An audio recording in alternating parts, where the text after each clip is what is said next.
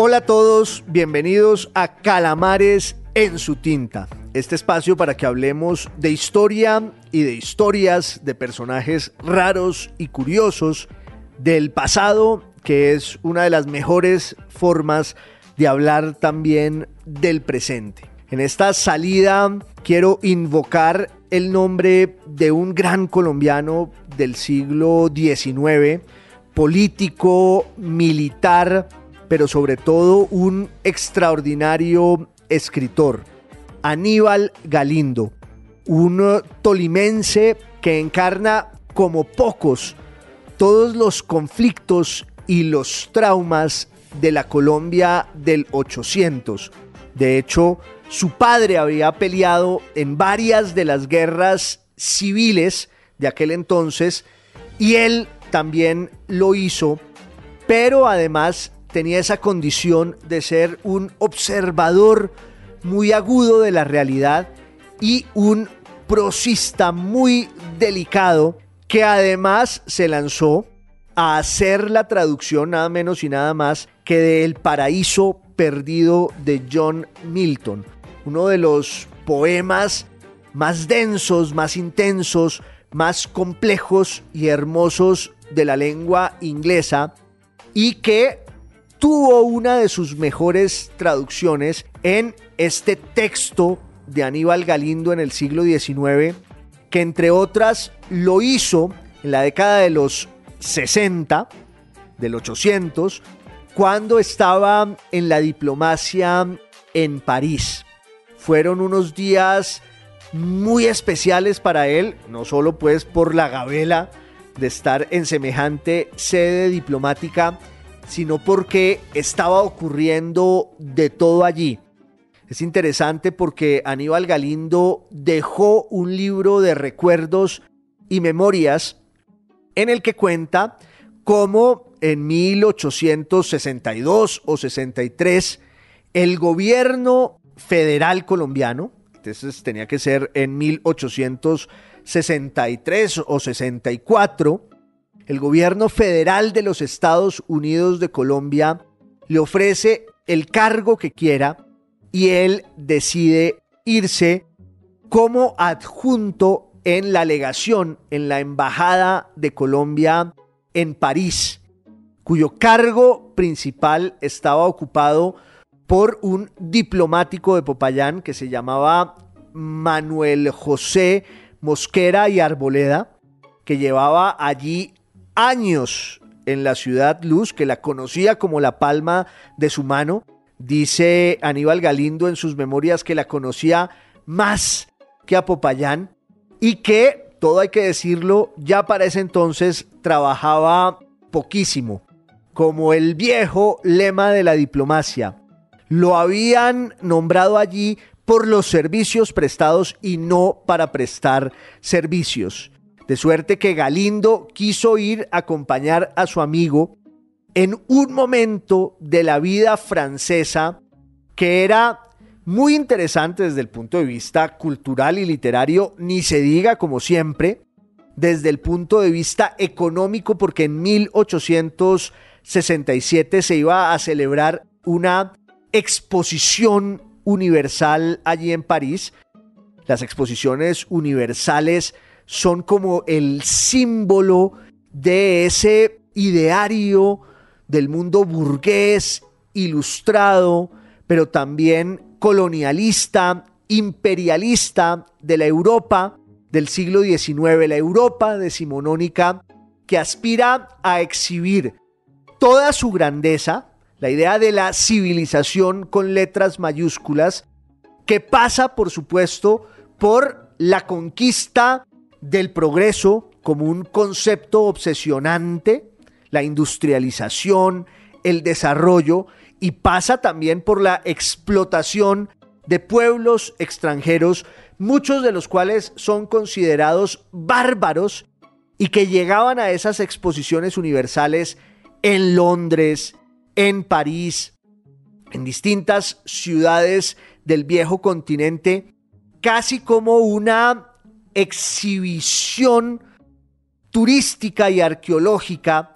para que los ojos civilizados se asomaran a la barbarie. Es un poco también eh, la idea que está cambiando lo que haya que cambiar detrás de esa cultura de los museos que viene de muy atrás, pero que, que viene pues desde la antigüedad para empezar, pero que en la modernidad tenía una nueva dimensión a partir del proyecto ilustrado en el siglo XVIII y en el siglo XIX, ya con esta carga tan concreta del colonialismo, del imperialismo, del capitalismo y de esa idea de contraste siempre entre la civilización como un ingrediente arrogante y jactancioso de la vieja Europa y la barbarie. En 1867 se iba a celebrar la exposición universal allí en París y entonces Aníbal Galindo quería verla con sus propios ojos, pero además es también la Francia de Napoleón III. Este sobrino de Napoleón Bonaparte, que había protagonizado una irrupción política descomunal en 1848, que fue esta temporada, este vendaval de revoluciones en toda Europa. Ya hablamos aquí en una salida de calamares en su tinta sobre ese año agorero en el que Marx y Engels decían eso. Un fantasma recorre nuestras calles, el fantasma de la revolución. En la revolución de 1848 en París aparece, irrumpe este sobrino de Napoleón, que primero había sido educado en el ámbito cortesano del imperio de su tío, y ya cuando ese imperio se acaba en 1815, pasa al exilio dorado en Suiza, en Roma, y se vincula con algunas sectas de la masonería, de la carbonería, en esa Italia efervescente en la que muchos están abogando ya por la unificación del país, por la independencia del sur italiano de los Borbones y del norte italiano que está en poder de los Habsburgo y por crear por fin un Estado nacional en Italia. Entonces, Luis Napoleón Bonaparte, el sobrino de Napoleón, como que anida allí en esas fuentes de la rebeldía, de la masonería, luego vuelve a Francia y en Francia se va a volver un agitador, se va a volver un caudillo político no muy prestigioso, pero cuando viene la caída del gobierno de Luis Felipe, que es un rey que ha planteado en Francia una especie de alianza con la burguesía, se hace llamar entre otras el rey ciudadano, y llega al poder en 1830 y en 1848 hay una revolución en Francia, Luis Felipe abdica, vienen unas elecciones presidenciales porque se clausura la monarquía y se establece una república y en esas elecciones presidenciales la sombra, el fantasma, la nostalgia de Napoleón y su imperio obran el milagro de que el sobrino llegue a gobernar, primero como presidente de la República y luego cuando apuntale todo su poder, aliado además con muchos conservadores y católicos que lo ven como la única carta para reivindicar sus valores y principios en esa agitada discusión ideológica y política francesa, va a fundar sin empacho, sin reatos, un imperio. Por eso en la genealogía política e imperial francesa, Luis Napoleón Bonaparte, el sobrino, va a ser llamado Napoleón III. Napoleón I, Napoleón Bonaparte. Napoleón II, del que hablaremos ahorita a partir de un hecho que es importante mencionar, el hijo de Napoleón, que murió muy joven y no alcanzó a gobernar nunca y Napoleón III, el sobrino, al que sus enemigos llamaban Napoleón el Pequeño. Si al tío, al emperador, habían llamado Napoleón el Grande, este iba a ser Napoleón el Pequeño. También es objeto de esa frase de Marx cuando dice que la historia ocurre siempre como tragedia y luego se repite como farsa. Marx lo dice a partir justamente del contraste entre Napoleón el Grande y su sobrino. Pero cuando Aníbal Galindo llega a ser embajador de Colombia, embajador adjunto en la legación colombiana en París en los años 60 del siglo XIX,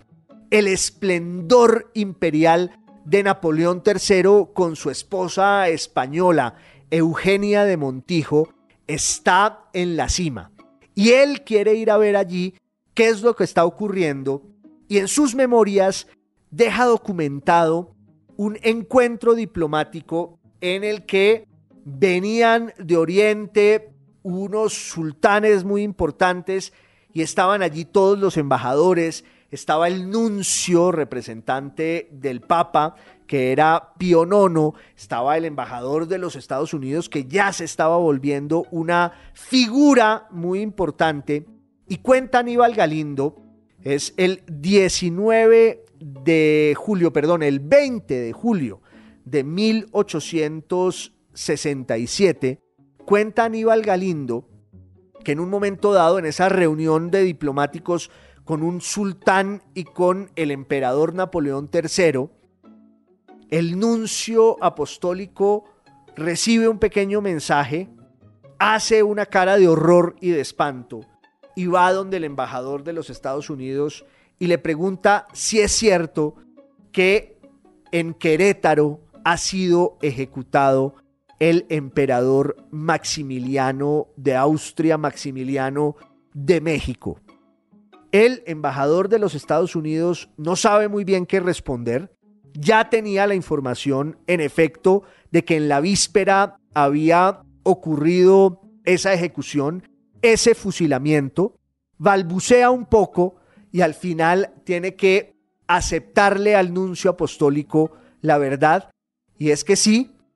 uno de los Habsburgo, el hermano del emperador de Austria, había sido asesinado por Benito Juárez, o más que asesinado, aunque también ajusticiado por la Revolución Mexicana y por la rebeldía liberal de Benito Juárez, el levantamiento contra esa usurpación y ese gobierno delirante que desembocó muy rápido en una guerra civil. Galindo narra el pasmo de hielo que atravesó el salón en el que estaban todos y la reunión acabó muy pronto y cada uno fue a su casa para ver qué otra información podía recoger sobre ese episodio que va a empezar a tener luego unos ribetes trágicos y cómicos, como había empezado, que terminan con el regreso del cadáver del emperador Maximiliano a Europa. Primero a su palacio de Miramar en Trieste y luego a Viena, donde había nacido.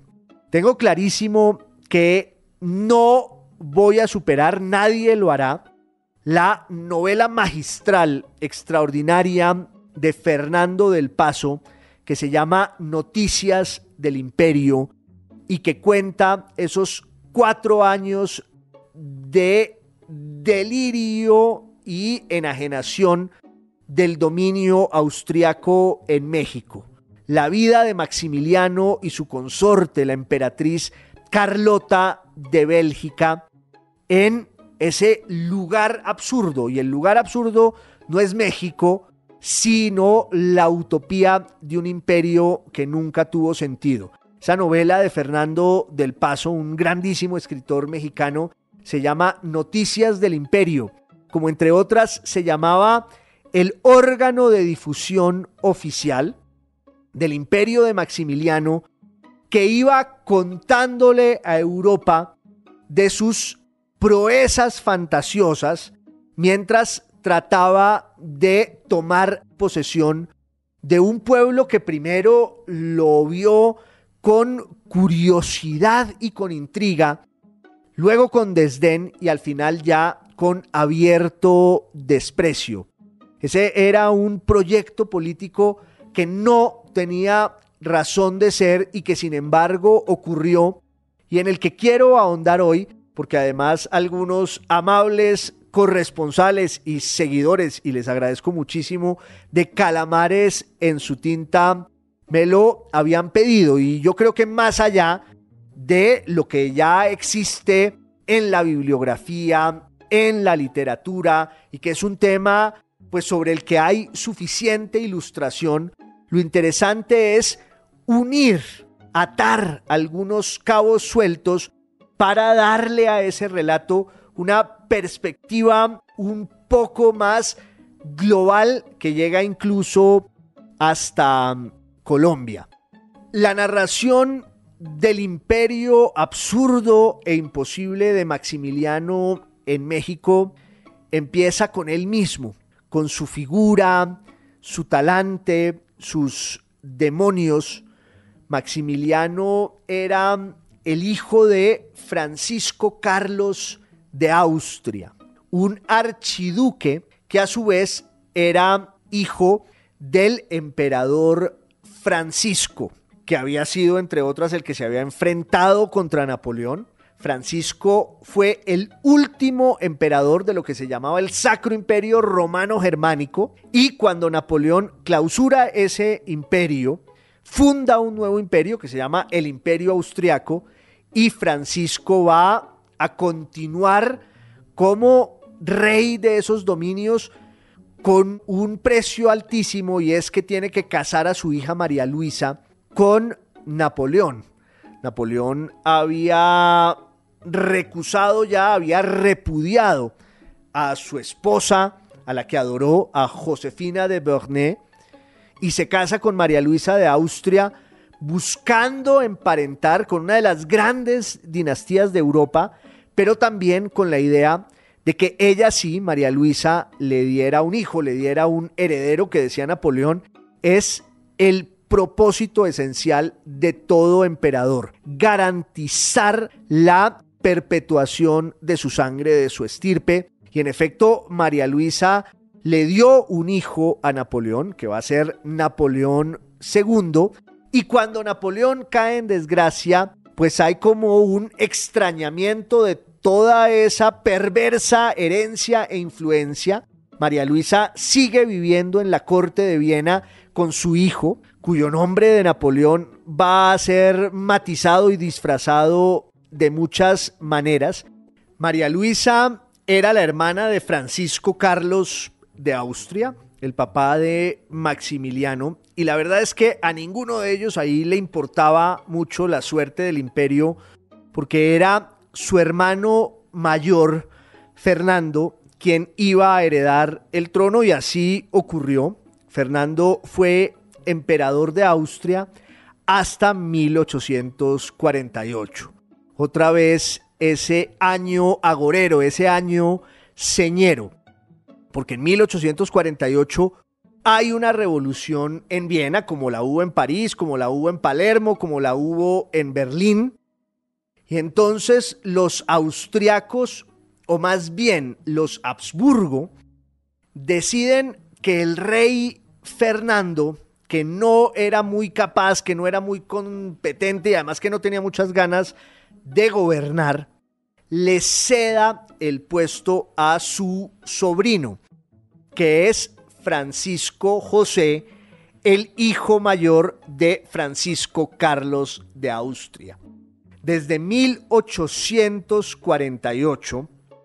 en Viena, va a gobernar la rama de Maximiliano, su hermano mayor, pero Maximiliano queda entonces como segundo en la sucesión del poder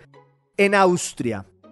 Dicen de hecho que Maximiliano ni siquiera era hijo de Francisco Carlos, sino de su primo Napoleón II, que tenía una relación muy intensa con su madre, que se llamaba Sofía de Baviera. La típica ilusión de todo sobrino que es acabar en un romance con su tía política. Ese es ah, un ritual muy antiguo y muy feliz para quienes pudieron vivirlo. Lo cierto es que corría ese rumor en la corte de Viena de que Maximiliano no era hijo de su padre, sino del hijo de Napoleón Bonaparte. Pero más allá del chisme, lo cierto es que él queda de segundo en la línea de sucesión imperial y tiene un carácter desde muy niño muy particular. Tiene una gran devoción por la naturaleza, tiene una gran devoción por la literatura y por la poesía. El hecho de que el imperio austriaco fuera ese hervidero de tantas sangres, tantas lenguas, hace que él desde niño aprenda muchos idiomas, además del alemán. Sabía italiano, sabía francés, sabía español, sabía inglés. Tenía una admiración irrestricta por Inglaterra, por las realizaciones culturales, científicas, políticas, materiales del imperio británico. De hecho, tenía una relación de mucha cercanía y de mucho respeto con la reina Victoria. Maximiliano de Austria era lo que en ese tiempo se llamaba un diletante. Tenía fascinación por el conocimiento, le encantaban los viajes y oficiaba un poco como embajador de su hermano. Después de 1848, cuando su hermano llega a ser emperador, Maximiliano es el abanderado de la construcción de un gran barco que se llama el Novara, en homenaje, entre otras, a una batalla y a una victoria en la que las fuerzas austriacas habían derrotado a los defensores en Italia de la idea de la unidad nacional y de la expulsión de los austriacos del norte de Italia. En Novara y comandadas las tropas austriacas por Josef Radetzky, se cumple una victoria memorable para las armas de Austria y entonces Maximiliano se lanza a la construcción de un gran barco que va a llevar ese nombre y que lo lleva por muy distintos parajes, lo lleva por supuesto por todo el Mediterráneo, lo lleva a los Balcanes, lo lleva a Grecia, lo lleva a Italia, lo lleva a Portugal, donde va a tener un romance con una de las princesas de la casa de Braganza, María Amalia, de la que se enamoró con todo su espíritu romántico y para consumar el destino del romanticismo, pues vivió una tragedia amorosa porque ella murió.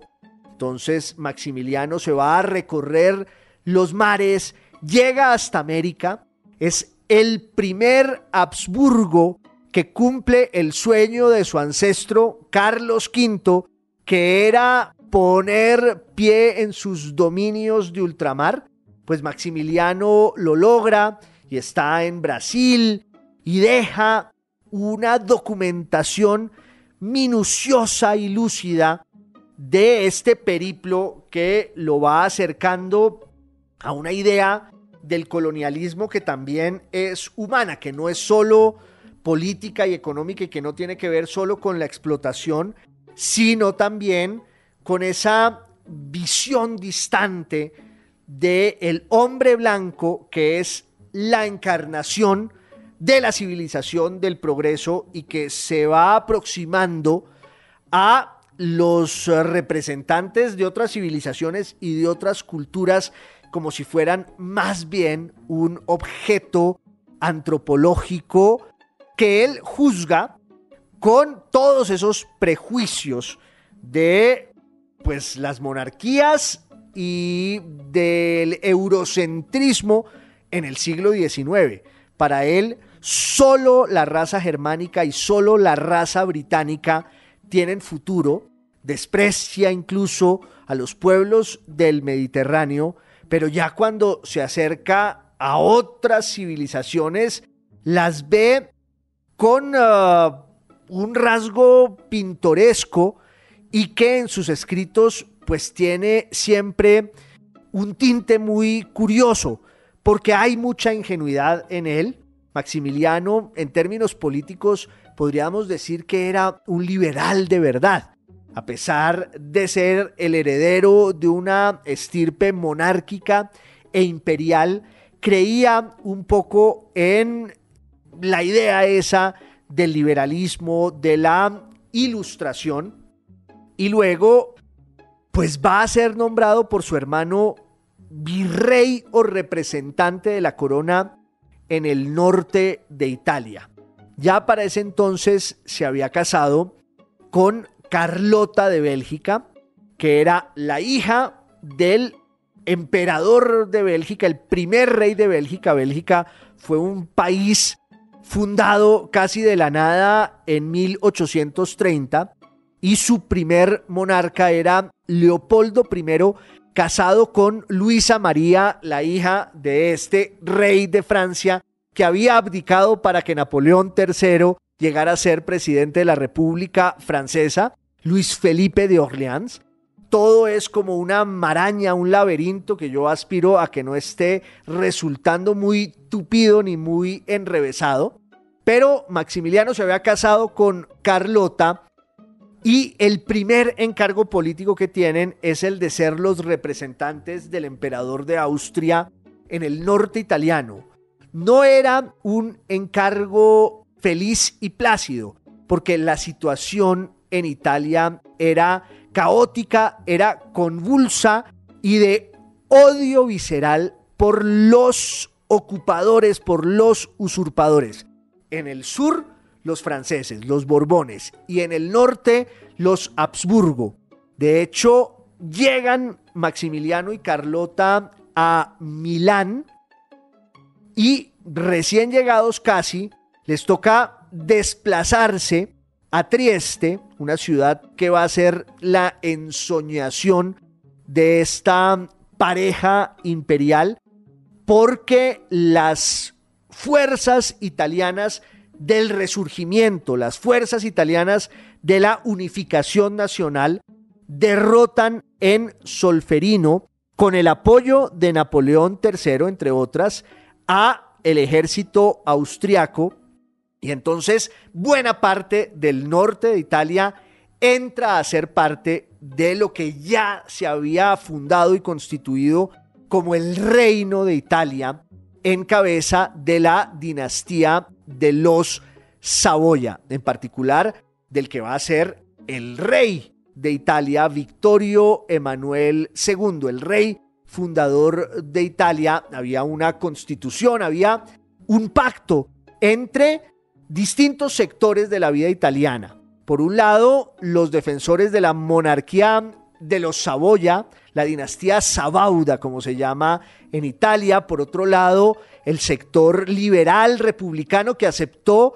una estirpe real porque era el camino para sacar de allí a los Borbones y a los Habsburgo. Y por otro lado, las fuerzas insurgentes comandadas por personajes como Garibaldi, que representaban el nudo verdadero, el espíritu de ese proyecto que justamente a finales de los 50 y a principios de los 60 va a llegar a buen puerto, a buen término, se va a consumar y se va a dar la unificación de Italia. Entonces, entre 1858 y 59,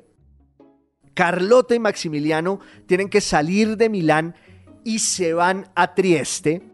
que es una ciudad adriática italiana entre comillas, pero que en realidad siempre fue un cruce de caminos de muchas literaturas, de muchas lenguas, de muchas culturas. No nos olvidemos de que allí, mucho tiempo después, va a estar James Joyce como profesor nada menos y nada más de inglés de Italo Svevo, que va a escribir La conciencia de Zeno, una gran novela que entre otras tiene mucho de Joyceano, y Joyce no sería comprensible si no es por la impronta de Trieste, ese mundo único del que tanto habla el gran autor triestino e italiano Claudio Magris. Lo cierto es que allí en Trieste, que fue como un paraje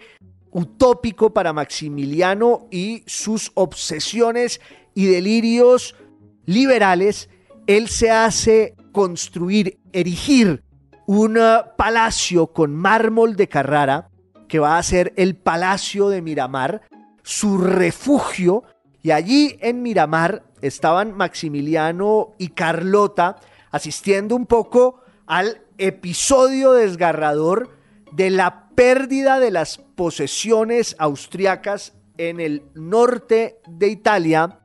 cuando lo busca Napoleón III para ofrecerle la posibilidad de ser emperador de México. Maximiliano se deja deslumbrar, claro, y seducir por semejante proyecto, pero no acepta que sea una intriga colonial, cortesana y palaciega que surja del ámbito europeo. Él quiere que haya como una especie de plebiscito y le montan la trama de que en efecto va a haber un plebiscito en favor suyo y ya con la presunta anuencia del pueblo mexicano entre 1863 y principios de 1864, Maximiliano decide lanzarse a la empresa besánica de ir a construir un imperio en México. Maximiliano era obvio un segundón y sabía que solo iba a tener la oportunidad de gobernar si su hermano moría, pero él no quería plantearse esa posibilidad y entonces renunció a todo, renunció a su palacio en Miramar, renunció a sus derechos de sucesión en la línea hereditaria de la Casa de Habsburgo en Viena, en Austria, con tal de vivir el espejismo y la fantasía de que iba a reinar en algún lado. La realidad es que México era también un nido de víboras y era un hervidero de conspiraciones, guerras civiles. El caso de la independencia mexicana en el conjunto de las independencias de América tiene unos rasgos muy particulares. Uno de ellos, por ejemplo, es el de la reivindicación de la herencia indígena, que en la tradición del criollismo hispanoamericano, pues es algo extraño porque por lo general el criollismo consistía más bien en la defensa de la herencia española y en todos los fueros blancos y castellanos que acreditaban a las élites y a las oligarquías criollas para encargarse del gobierno en América. En México no fue así, había además otro ingrediente también que variaba la situación, que era la presencia de la iglesia. Finalmente, la independencia mexicana acaba en la fundación de un imperio en manos de un personaje que se llama Agustín Iturbide, que era uno de esos próceres de la independencia que llega a la conclusión de que no hay mejor camino que la constitución de un imperio que va a durar poquísimo, que va a fracasar y que va a ser también el detonante de nuevos levantamientos, nuevas guerras civiles y lo de siempre. La pugna por visiones diferentes del orden territorial, el centralismo, el federalismo y ese debate a muerte entre la esencia liberal, moderna, republicana del proyecto de la independencia y las castas conservadoras herederas del poder colonial que también hacen parte de la constitución del Estado independiente. Ahí hay un personaje que se llama Antonio López de Santana, que fue uno de esos caudillos militares de la primera mitad del siglo XIX mexicano, que era como esas figuras del otoño del patriarca, entre otras, fue uno de los arquetipos y modelos de García Márquez para el otoño del patriarca. García Márquez menciona a Santana en su discurso del Nobel, sobre todo a partir de ese episodio, y es que en una de sus guerras con los Estados Unidos va a perder una pierna y la va a hacer enterrar con honores de Estado. Santana no nos es ajeno a los colombianos porque estuvo exiliado aquí una temporada, primero en Cartagena, luego en eh, Turbaco, donde se dedicó a un negocio colombianísimo, el agiotismo, el préstamo de recursos en lo que hoy llamaríamos el gota a gota. Lo cierto es que el panorama mexicano en los años 20, en los años 30, en los años 40, era muy enrarecido porque además de las guerras civiles también estaba el intento de los españoles por recuperar sus dominios allí. Ahí estuvo Aviraneta, ese Eugenio Aviraneta, que es ese ancestro de Pío Baroja al que él le dedica una saga novelesca maravillosa y que también aparece en los episodios nacionales de Pérez Galdós y hay un intento de dominación francesa o por lo menos de invasión francesa en 1838, si no estoy mal, en lo que se va a llamar la Guerra de los Pasteles, que es un conflicto menor, pero en últimas, pues todo va desembocando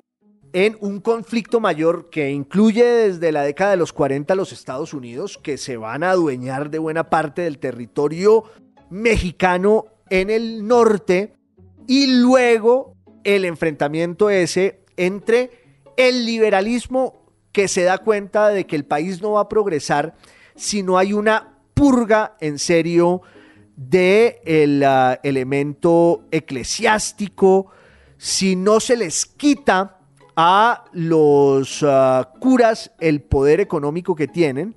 y entonces viene en la década de los 50 eso que se va a llamar las guerras de la reforma, comandadas del lado mm, liberal por Benito Juárez. Benito Juárez es un personaje de extracción indígena liberal que es el abanderado de una serie de reformas políticas y económicas para quitarles el poder a la iglesia y a los conservadores y logra ese propósito entre 1857 y 1852 y obviamente ahí quedan una cantidad de deudos y de víctimas del triunfo liberal,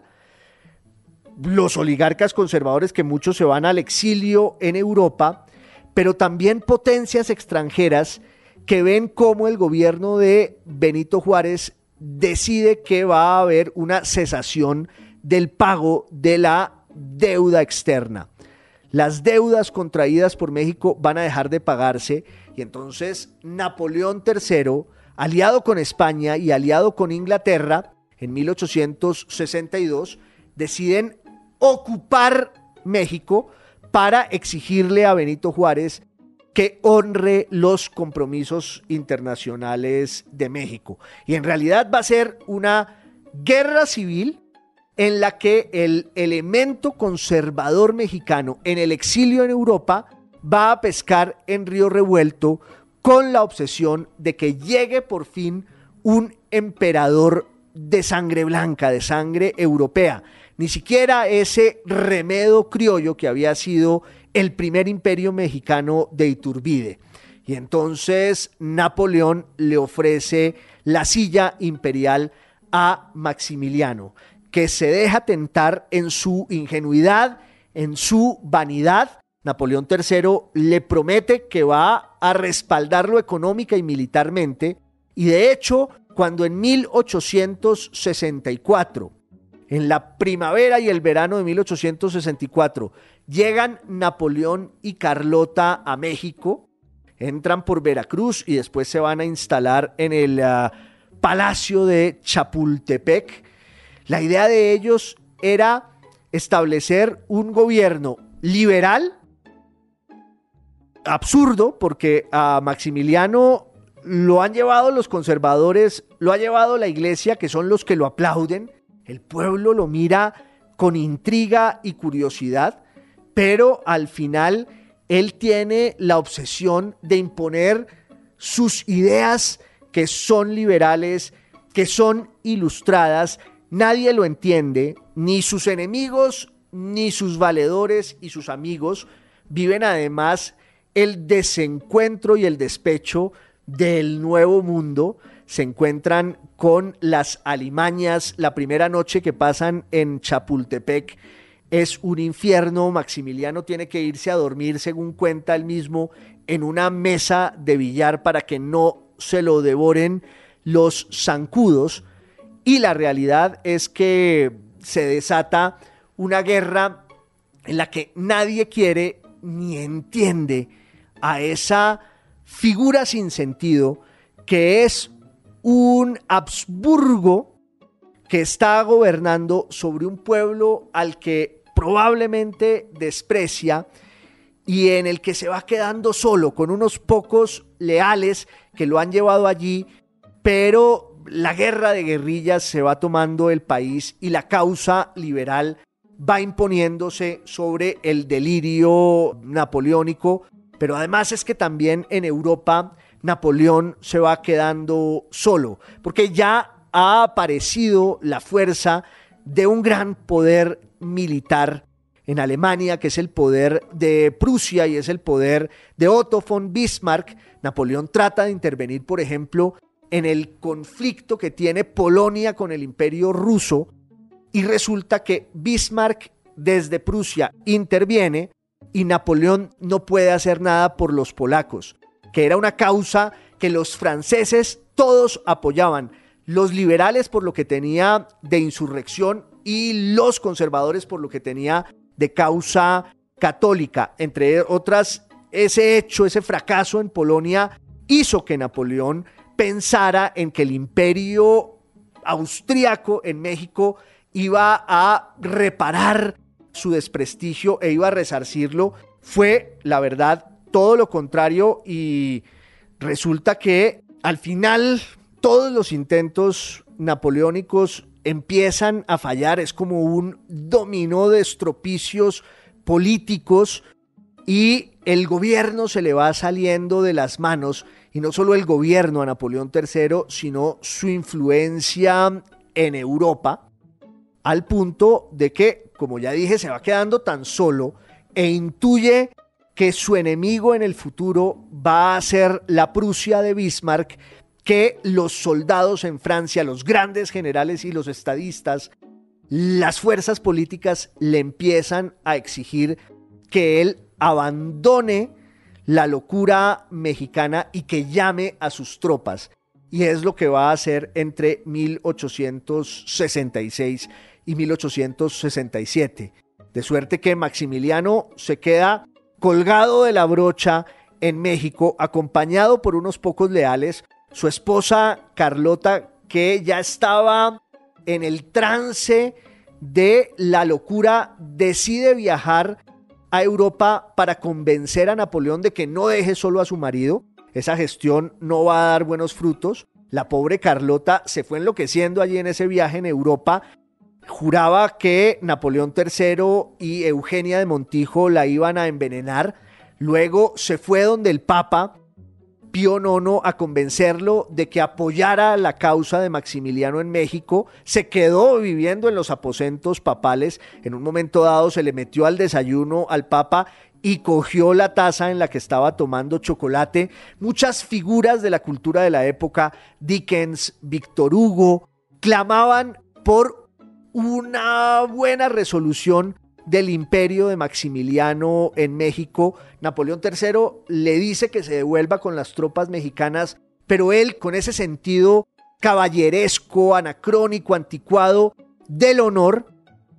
pues dice que se va a quedar hasta el final, que morirá envuelto en la bandera de sus mayores y en esa guerra civil al final pues termina apresado en el Cerro de las Campanas en Querétaro y allí va a ser ejecutado al lado de dos de sus últimos leales, Tomás Mejía y Miguel Miramón. Ese instante, esa escena tan célebre en la que él,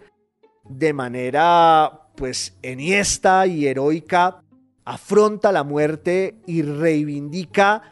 cómo quiso el bien para ese pueblo al que ahora lo estaba ajusticiando y lo estaba matando. Después viene el episodio del embalsamamiento de su cuerpo, que fue un acto de chambonería sin igual. El cuerpo se estaba descomponiendo, tuvieron que volverlo a embalsamar, pero además necesitaban ponerle unos ojos parecidos a los suyos, esos ojos verdes y melancólicos del último de los románticos, y lo único que encontraron fue una imagen de Santa Úrsula a la que le quitaron los ojos y se los pusieron, los ojos de vidrio, al pobre Maximiliano, que viajó de regreso a Europa en el barco que él mismo había hecho construir para cumplir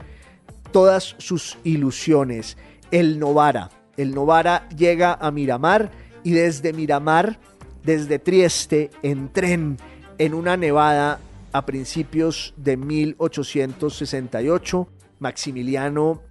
o el cadáver de Maximiliano con los ojos de vidrio de Santa Úrsula, entra a Viena, donde va a estar también su corazón. En lo que fue realmente una tragedia, una comedia y sobre todo una novela narrada de manera magistral por Fernando del Paso. Les agradezco mucho por su compañía en esto que es Calamares en su tinta, que es podcast, es video podcast y es radio y hasta la próxima salida. Les mando un abrazo a todos. Boombox.